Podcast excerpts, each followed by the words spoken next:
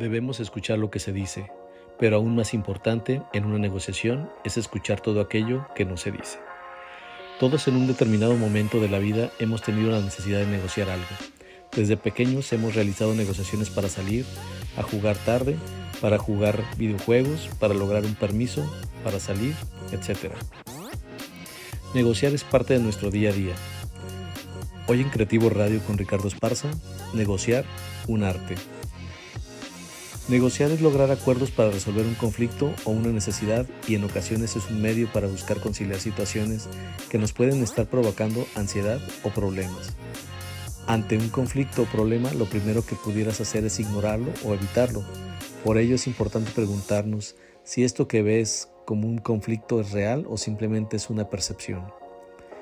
Cuando determinamos que es real, necesitamos valorar la situación, si es algo importante y trascendente, debemos entonces tener muy claro el contexto para hablar con la otra parte con la mayor diplomacia posible.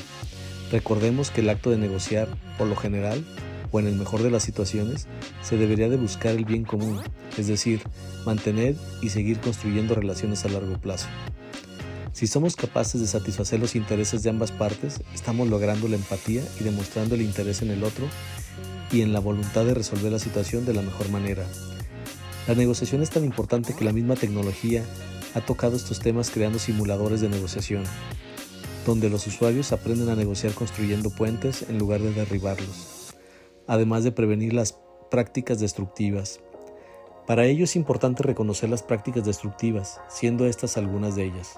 Engañar con hechos o datos falsos, fingir ignorancia para no dar información, ocultar las verdaderas intenciones, favorecer situaciones incómodas, presionar para ganar fuerza o posición, entre otras. También hay juegos que enseñan este arte.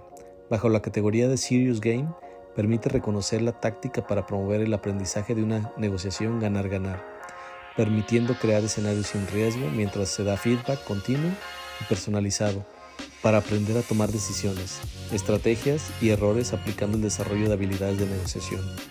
Ahora, las alternativas son las siguientes. 1 Evitar e ignorar es la más simple y ventajosa. 2. La retirada. No confundir con huida, simplemente se buscan mejores opciones y se deja de negociar. La posición dominante. Como su nombre lo dice, permite tomar ventaja desde esta posición. No se recomienda si conlleva mucho tiempo. 4. Capitulación. Se reconoce la fuerza del adversario y se rinde. Esto una vez que se percibe la superioridad del adversario. Lo más importante de esta es hacerla a tiempo, antes de sufrir la derrota y la consecuencia de la misma. Mediación, la más buscada por todos cuando hay voluntad de buscar acuerdos. Se maneja el conflicto con objetividad y se buscan soluciones creativas que permitan el ganar-ganar. En la negociación siempre se busca lograr acuerdos e intercambios que permitan mantener el orden y la satisfacción de ambas partes. Por lo tanto, es importante mantener siempre la voluntad para resolver cualquier conflicto o diferencia entre las partes involucradas. ¿Y tú qué experiencia has tenido con la negociación? ¿Qué tipo de negociaciones has aplicado? Como siempre, agradezco que hayas llegado hasta aquí. Déjanos tus comentarios y no te pierdas de nuestros estrenos semanales.